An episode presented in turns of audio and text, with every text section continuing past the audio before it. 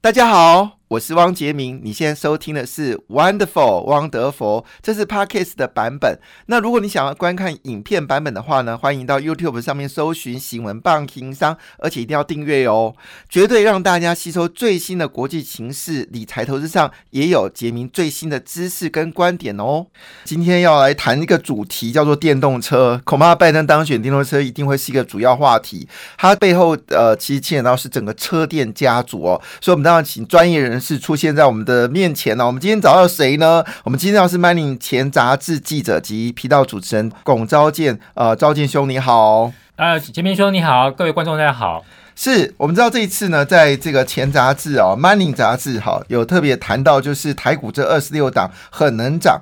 标题就是电动车引爆造元商机啊！哎呦，听完之后就觉得非常兴奋。我每次听到造元商机，就代表那个时候那一波那个肋骨很凶悍，像之前工具机造元商机哇大涨，生技业造元商机又涨好。那现在电动车是造元商商机啊，到底台湾有多少产业是造元商机呢？所以，我们今天一定要一大早请我们的曼利前杂志及频道主持人龚昭健来跟我们谈谈电动车引爆造元商机哦。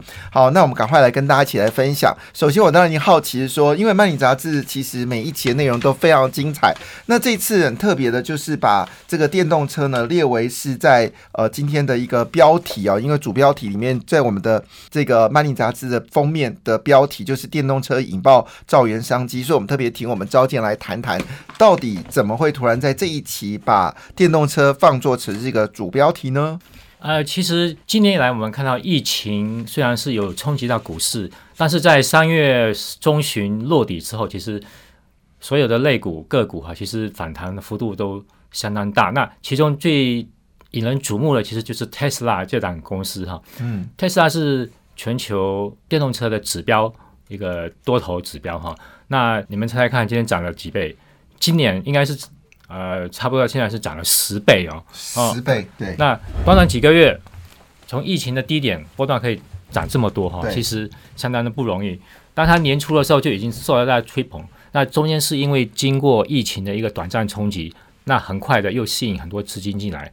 那为什么它市值可以超越所有几乎是美国所有上市其他传统车厂的市值加起来还要还要大？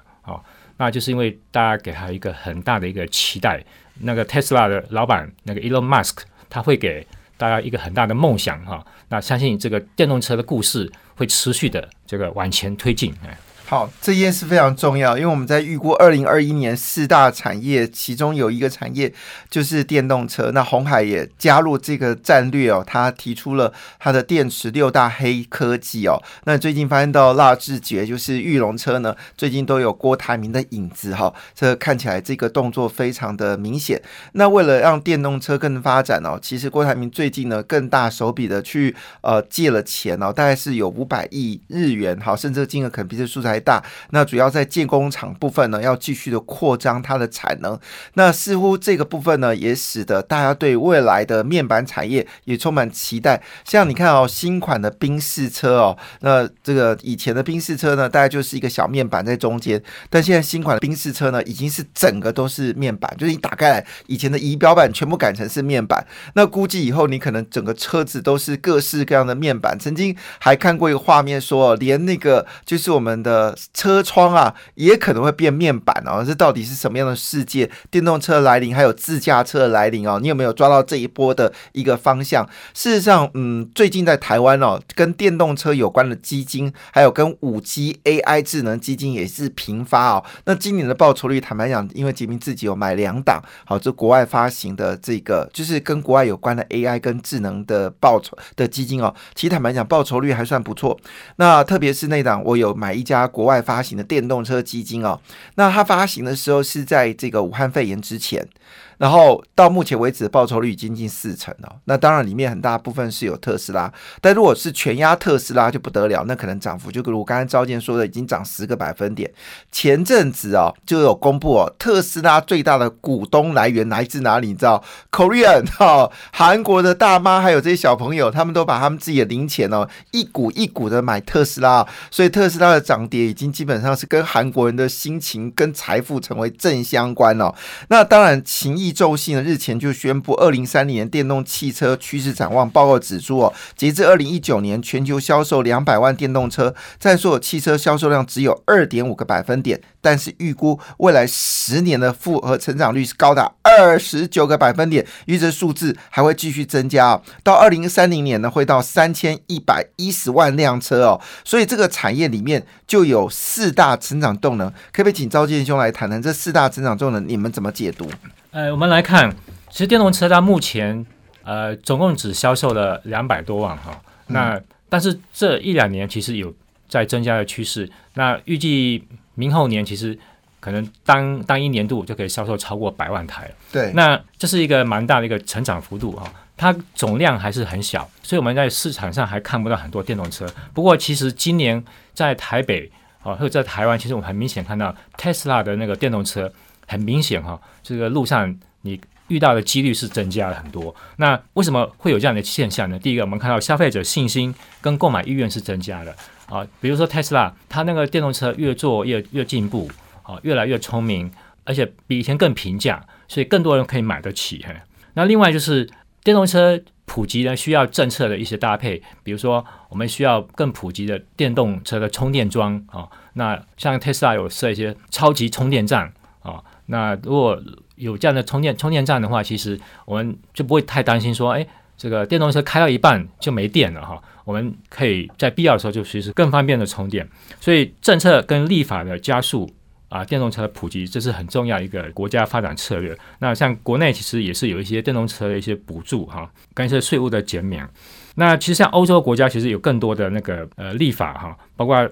像是传统的那个燃油内燃机那个汽车，它有一个落落日的条款哈，有一天非电动车就不能再上路了。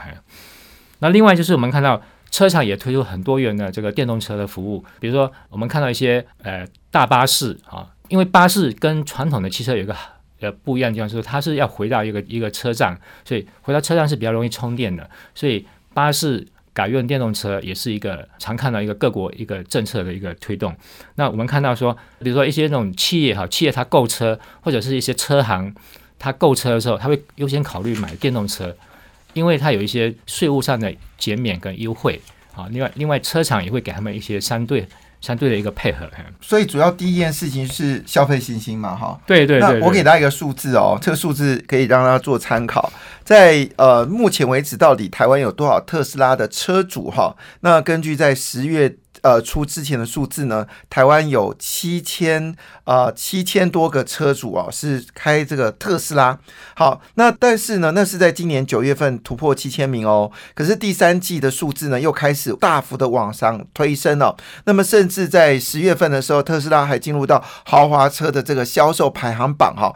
那目前为止第三季哦，季增加的挂牌数呢是一千八百五十辆哈。这个数字听起来不是很多，但是呢，总和而而言呢，这数字已经明显的高速的成长哦。那事实上，在九月十三号的时候呢，在台销售量还暴增哦。我印象很深刻，前阵子呢，台湾因为这个呃，就是到各个车厂去看车嘛，那我们当然也会去看一下这个 porch 啊。那我印象很深刻，我去看 porch 是到桃园厂哦。那我停在它的停车场上面呢，POUCH 呢就放了两个充电窗。好，当然，这个实际上并没有很多人去买 pocket 电动车，因为它非常非常非常非常非常的贵。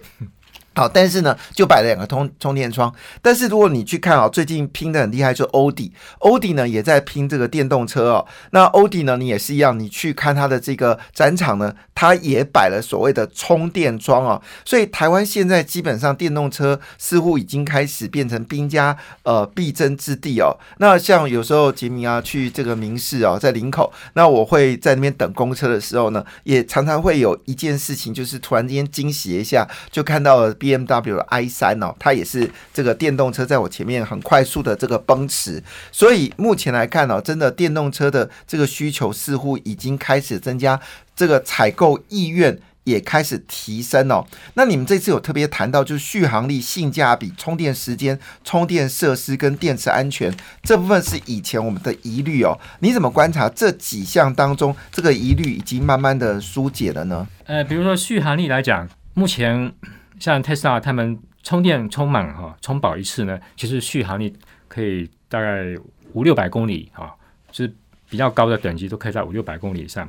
像你上明年哈，明年在日本预计开始啊首推的新的你上 Leaf 也是全球呃在一般电动车里面销售量算是比较强的，是第第一名哦。就是扣除电动车以外，其实特斯拉最大的劲敌是 Leaf，Leaf 在全球卖的非常好。嗯，那他们明年也会推出一款新的，那续航力也是达到六百公里以上哈。另外性价比就是整个车价哈越来越平价化。那早期一台如果特斯拉的话。这没有两三百万以上是不可能不可能买到。那现在在两百万以下已经可以买到了。那另外充电时间其实，比如像特斯拉的超级充电站，它那个充电充饱的时间可以压缩在一小时以内。嘿，那如果是传统以前比较老旧的那种充电桩，可能就比较长的时间才能才能把它充饱。嘿，对，所以事实上充电时间大幅的缩小嘛，哈。嗯嗯。那另外是电池安全呢？以前我们在新闻上会看到说，哎，比如说美国。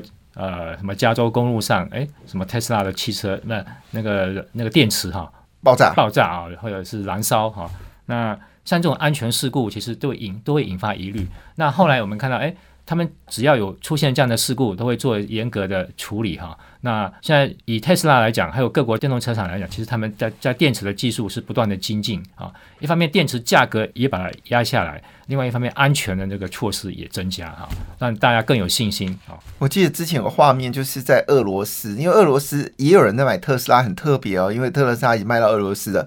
那画面非常惊悚，就是有一位有一个在高速公路，就正好是那个呃交通。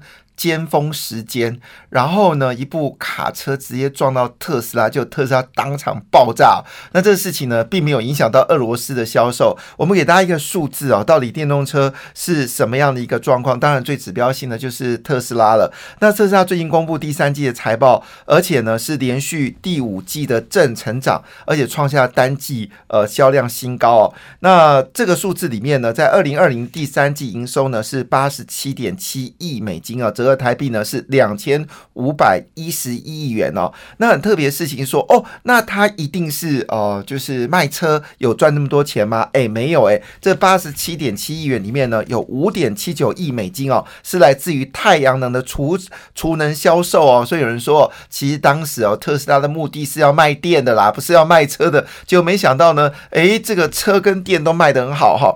啊，另外一部分呢，它这里面呢是还有包括了产品维修服务。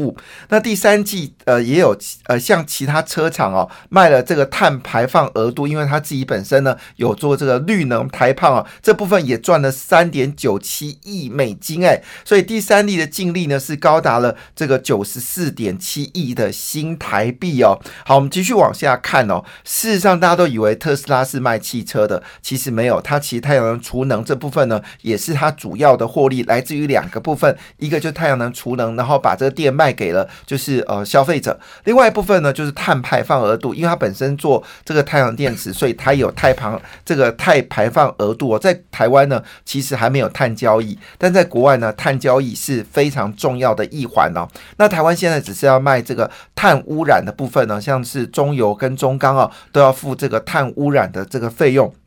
好，据了解呢，事实上呢，整个呃特斯拉呢，在全球销售量呢，事实上是大幅的成长了四四个百分点，在在北美却是消法下滑了九点七个百分点，主要是因为疫情关系跟竞争者增加。可是事实上呢，全球的销售是大幅的增加哦，所以第三季呢，总共卖出了十三万九千三百辆的车子哦，创下单季的新高。不仅如此哦，特斯拉的产量呢也有所提升哦，第三季的产量呢提升到。十四万五千零三十六辆哦，那比第二季的八万两千两百七十辆呢，大幅的增加了将近有六万辆的车子哦，所以这个呃。特斯拉创办人叫马斯克哦，他也特别讲说，今年要卖五十万辆车哦，基本上没有问题。预估呢，第四季哦会卖出的是十八万一千六百五十辆车子哦。所以你在台湾呢看到特斯拉的比例越来越高，可能中南部的朋友比较少看到，因为杰明住新竹哦，哦新竹的特斯拉真的是三不五十你都看得到，而且看到都不是那种只有一百多万的哦，我在新竹看到都是那种两百万以上，就是这个 Model Y 哦。那当然，它续航力最高可以到五百公里以上哦。那事实上，特斯拉现在呢，它非常有自信的部分，是因为它准备出电动皮卡车哦，这叫做 Cyber Truck。另外呢，还有包括电动卡车 Semi 哦都出来。那你知道电动卡这个呃特斯拉电动卡车造型很像金字塔哈，但是它竞争者也开始出来了，像是我们说的这个 Amazon，Amazon 今年股价大幅上涨哦，Amazon 的车不卖人，但是他预计哦，未来他的这个货运车呢，全部要改成电动车。据了解，他电动车的效能哦，是不输给特斯拉的哦，这部分也使得。这个 Amazon 股价呢大幅的喷发，那因为这个 Amazon 的电动车的长相呢，就是一般卡车的长相是四四方方的，但据了解它的性能其实是可以跟特斯拉相对来做这个比较。那未来呢，Model S 的价格呢，将来会有两百万有找，所以明年特斯拉的价格呢还要持续下跌。据了解，在二零二五年的时候，有望啊七十几万的车子呢就可以买特斯拉。那有人说我等到七十万再买啊，对不起啊，那你就。等了五年才享受特斯拉哦，那我们刚才讲的这件事，就是消费信心跟购买意愿。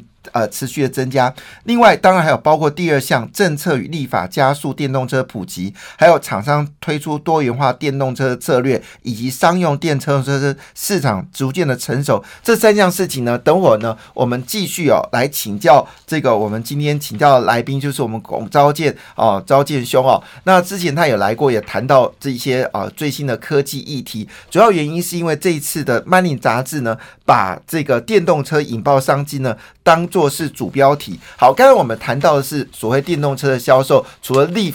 呃，特斯拉还有包括像是欧迪，还有这个 B N W，那宾士车也出了一个高档的这个宾士电动车，但台湾还不是主流。我特别去宾士车厂看哦，它还没有把它当做是一个主要的一个呃展场。好，也就是说我也没看到它有这个充电桩，但是呢，路上已经曾经有人拍到这价值超过五百万的宾士电动车在路上惊鸿一瞥哦。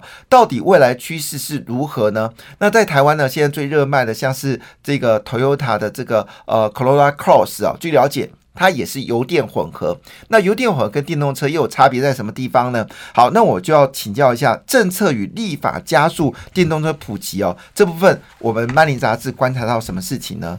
哎，我想政策立法主要就是两个部分，一方面就是比如说很多很多欧洲国家哈，欧洲是更积极，比如说德国、英国啊、法国、荷兰。基本上欧盟哈，他们是很积极在推动那个传统燃油汽车落日条款，比如说二零多少年，哎，它就不能再有新的这个传统传统的非电动车上路，嘿，那等于是未来某一个年限之后呢，各国都会慢慢的只有新的新车销售只有电动车才能上路这样子。那台湾其实原本也有一个也有个期限，但后来。那个进程也不是不是很明确哈，那各国会会有脚步上会没有没有那么没有没有那么一致，不过方向其实都是呃，总是有一天传统汽车就不再有新车上路销售这样子。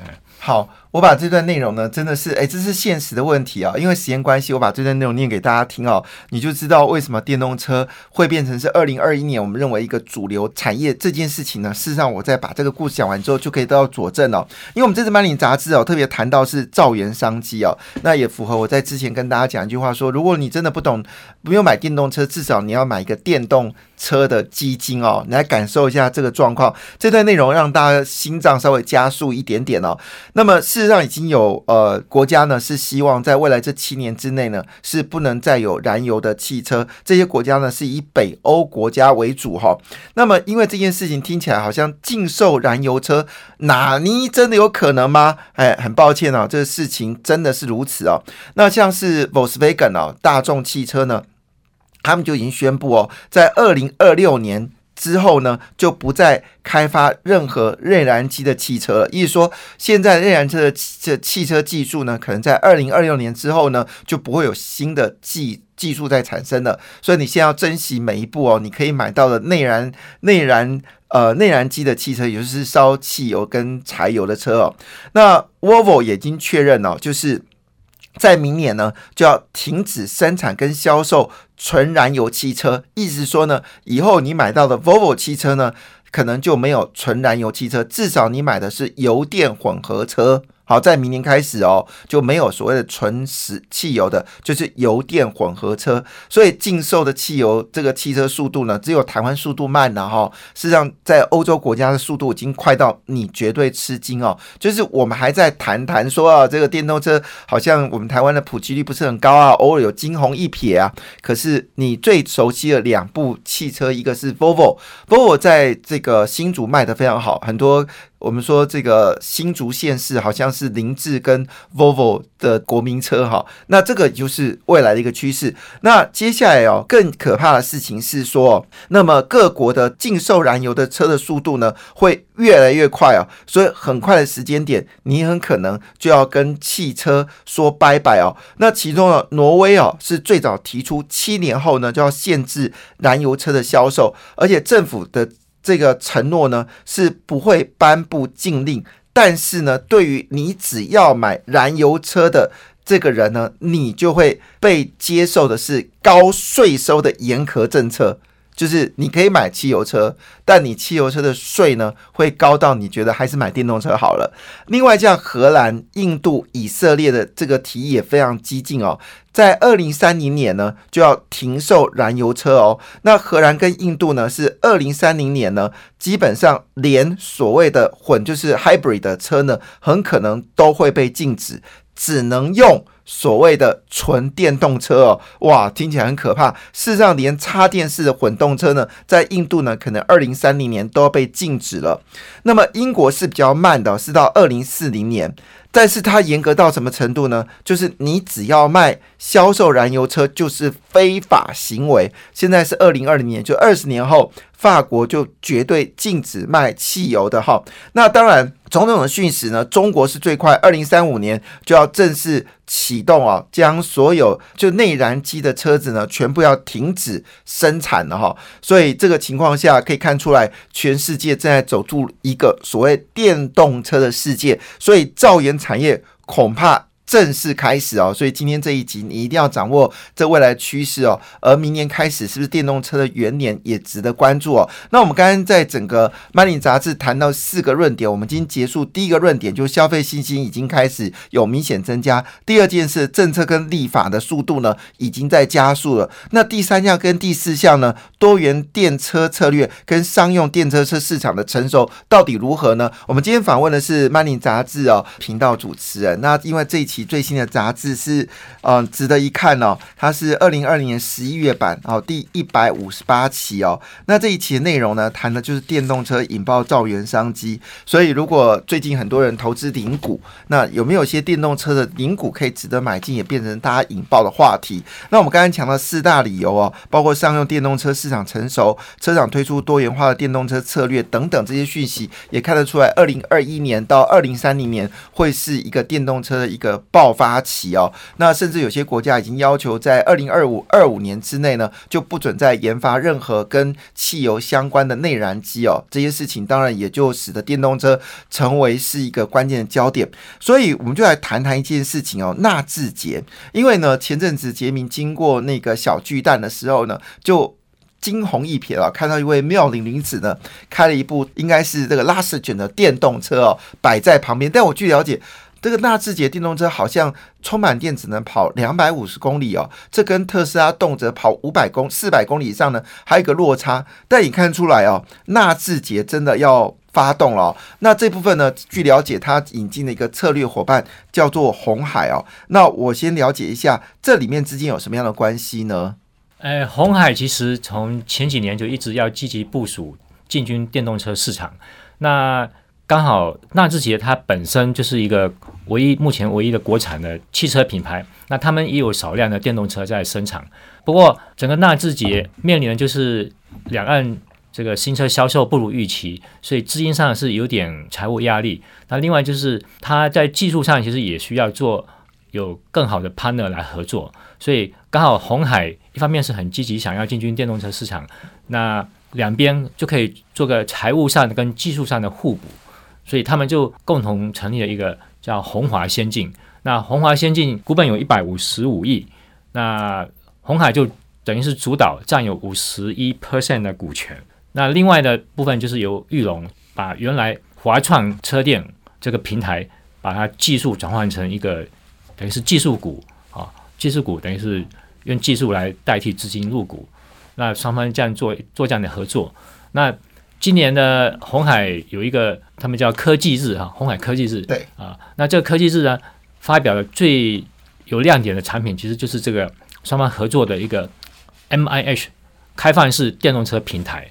好，那这个平台他们是希望未来呢，能够广泛的提供给各个车厂，所有任何车厂啊，不限于这个纳智捷或者玉龙本身啊，任何的车厂，只要你想要往电动车这个市场去发展，那我就可以搭配你的需求，帮你量身定做啊，利用一个共同的一个平台，再搭配你这个上层的不同的这个设计啊，那成为一个有点像类似共用底盘，但是你整个车身设计啊，里面的内装啊，里面的一些配件是可以有差异化、个性化，可以量身定做，这样子让你的开发成本会大幅降低。因为根据统计哈，国外平均一个车款啊，你要开发一个全新的车款，基本上就是二三十亿美金跑不掉。那二三十亿美金对车厂来说也是一个很大的负担，而且它还要花许多年才能赶上这个电动车的技术。毕竟电动车不像传统汽车啊，传统汽车是传统汽车的一个专长，但是传统汽车厂要往电动车市场发展，它一定要有新的一个技术合作。哎，所以刚好这个红海跟这个玉龙，他们就可以共同有这样的一个平台推出给这个客户来使用。称之为电动车的安卓系统，哇！你看这个爆发性有多强，所以我很好奇这件事情。因为现在红海董事长已经改人叫刘阳伟嘛，那刘阳伟在过去这一段时间呢，都有提到，就是他目标是希望红海集团的毛利率能够超过百分之十哦。其中有一个很秘密武器呢，就是来自于电动车的平台。那我就很好奇这件事情哦。那么刘阳伟在红海科技所谈到的百分之的市占率三百万辆每年的。这个规模，你觉得有可能做得到吗？呃，我我觉得目前还是在一个观察期哈。那基本上今年是不会有什么贡献哈。那我看这个当天其实红海科技是做这样的一个重大宣布的时候啊，外资法人、内资法人其实出席是非常踊跃，大家也蛮肯定这个新董事长这个刘董事长率领红海这个更积极、更明确的往这个电电动车去部署哈。不过。基本上就像当天林信义哈，总统府执政林信义，他以前是玉龙集团的一个高阶专业，中华汽车董事长。对对对。那他有提到说，双方的合作哈，就玉龙跟那个红海的合作，在两年内一定要做起来。对。那刘安伟就说，他希望最慢哈，最慢就是三年内哈，等于是第三年一定要推出商用化的这个电动车平台。那我们其实看他们。最近有一些新的宣布案，比如说，呃，他们有预告，大概呃这个月底还是下个月初哈，就可能在重大讯息会做更多的宣布，说哎会跟欧洲、跟美洲更多车厂做一个策略的联盟哎，那因为你一定要找到潜在的这个策略联盟的客户，然后你跟他量身定做，一起进行这个开发，那你合作的伙伴对象越多的话，那你这个未来二零二五到二零二七年。能够达到电动车十 percent 这个市占率的这个目标，才有可能达到。那我想未来一两年就是我们密切追踪观察的一个时候。我也认为红海在未来是一个极具有潜力的公司，值得关注哦。但是同时间呢，你知道那个红海科技结束之后有观察，第一个玉龙股价就上涨了，红海的股价是平盘，甚至有点下滑。但是涨最凶的是什么？你知道吗？是我们台湾的电池概念股哦。那他们也陆续公布的业绩也相当的惊人哦。这个电池时代是不是来临了？那我们都知道，其实，在五 G 的产业里面呢，越来越多的产业呢，它会有加入电池的元素哦。那这个样子会被扭。转整个全球的一个方向呢？接下来我们要讨论一个很重要的议题，是说现在电动市场电动车是不是百家争鸣呢？因为包括了像特斯拉、尼桑，还有 Volkswagen，还有包括欧洲第二大的这个保保时、雪铁龙，还有美国第三大的这个。呃，FCA 哦，菲亚特、克莱斯勒，那当然还包括红海跟红海跟玉龙哦，这样的一个组合到底会产生什么样的一个变化呢？今天访问的是我们龚昭健，呃，昭建兄哦，因为我们今天《曼宁杂志》在这个二零二零十一月第一百五十八期哦，非常非常的好。它里面还有包括是谈到当冲高手杨云祥哦，把股市变提款机。那当然也有包括基金教母在二零二一年的投资建议哦。那还有包括存股要避开这三大错误，还有当然也有新购屋。呃，应该怎么来做转卖或者继承等等的一些很热门的议题。当然，标题是电动车引爆这个造园商机，所以很快就跟我们的这个呃，就是呃，苏显说，这一定要请《m a n i n g 杂志来谈哦，因为这符合我对明年的一个展望。车电族群哦，可能在明年是电动车到底哪家会争锋，我不知道。但是车电族群在明年呢，肯定很旺哦，这件事可以被确认。那我们就先来谈谈特斯拉好了，因为特斯拉在上海量产，现在消息非常的扑朔迷离，有人说它全部会用中国的零组件，有人说呢，其实台厂才是赢家，因为台厂呢在中国呢，中国因为发展电动车已经很段一段很长的时间，所以台湾呢早就已经有电动车的这些零组件公司呢在中国已经布局了，所以顺道就供应了特斯拉，所以我就很好奇啊，因为特斯拉到了中国，据了解呢，包括中国的这个。呃，长江汽车就快要倒掉了。那中国呢，还包括拜腾汽车也倒了。那陆续呢，已经传出来，特斯拉才到上海，已经有三家电动厂车厂呢已经倒掉。那这个我刚才讲的，就是呃，这个长江汽车呢，可能是下一个被倒掉的公司啊。那当然。我们知道这个恒大地产呢，它也转投资了汽车公司哦。最近他把股权呢全部出脱哦，所以会不会是特斯拉到了中国，反而是中国电动车的灾难呢？可是另外一件事情哦，其实也不全然电动车出了问题诶，像他们自我自己最骄傲的也是航红海的死敌哦，那也有一些公司呢股价是往上走高的，所以我就好奇一件事哦，特斯拉上海量产这件事情到底对于中国有什么冲击？呃，特斯拉去年哈，就是二零一九年在上海新建他们第三座这个 Giga Factory 哈，这个超大型工厂。那这个量产的速度，建厂跟量产的速度都很快哈。那因为中国已经有将近百万台的这个电动车的销售的时机哈，不过过去都是本土的品牌在那边有点像打混战，因为他们是一方面是包括骗一些补助啊哈，那推出一些就是良莠不齐、品质不稳定的电动车，所以其实。消费者的其实是怨声载道哈，那里面做的比较好，可能就是像比亚迪这样子比较像样的品牌。不过，就是因为这样一个混乱的电动车市场呢，也带给特斯拉很大的机会，所以它去年呃这个 Giga Factory 一开始量产呢，就很快。我们看那个统计数字哈，从二零一九上上半年来看，这个比亚迪是占二十二趴是龙头哈第一品牌，但是到今年上半年我们来看的话。尽管有疫情那些影响哈，那比亚迪已经滑落到十六趴，那特斯拉其实就异军突起哈，已经是攻到十四趴，这个已经是排名第二。那也许很快会变成变成排名第一这样子。那基本上，因为特斯拉在中国设厂，它是使用中国银行的融资哈，那基本上它尽量都是配合本土化的政策，所以零组件。优先都是在地供应，那在地供应其实台商也扮演很大的角色，不只是中国厂商哈，因为中因为中国厂商本身量产的这个时机跟品质哈，可能也不一定是特斯拉最优先考虑的。那基本上台商过去跟特斯拉已经有在全球有更多的合作，合作的历史更悠久，所以只要在中国大陆有设厂的这个台厂啊零组件工厂，其实也同样有可能会受惠特斯拉。在上海的这个这个新的这个 Giga Factory 的量产，所以我们看到说，今年下半年其实应该这个特斯拉市占率还会再进一步提提升哈，那更多本土的。这个浑水摸鱼的那些哈，那些品牌可能就会阵亡，这阵亡速度非常快啊！所以，我们这次谈到一件很重要的事情，是你总共提出了二十六、二十几档股票，二十六档股票。但是呢，在这二十档股票，你们特别介绍这四家公司哦，可不可以在最后一点时间谈这四家公司？到底你们怎么会把它当做是一个可以注意到的四个公司呢？分别是红海、台办、启基跟建和兴哦。那这四家公司来跟我们分享一下，好吧？好，那就是我们有筛选了二十六档，呃，长线可渴望受惠这个电动车需求的哈，这个商机的个股。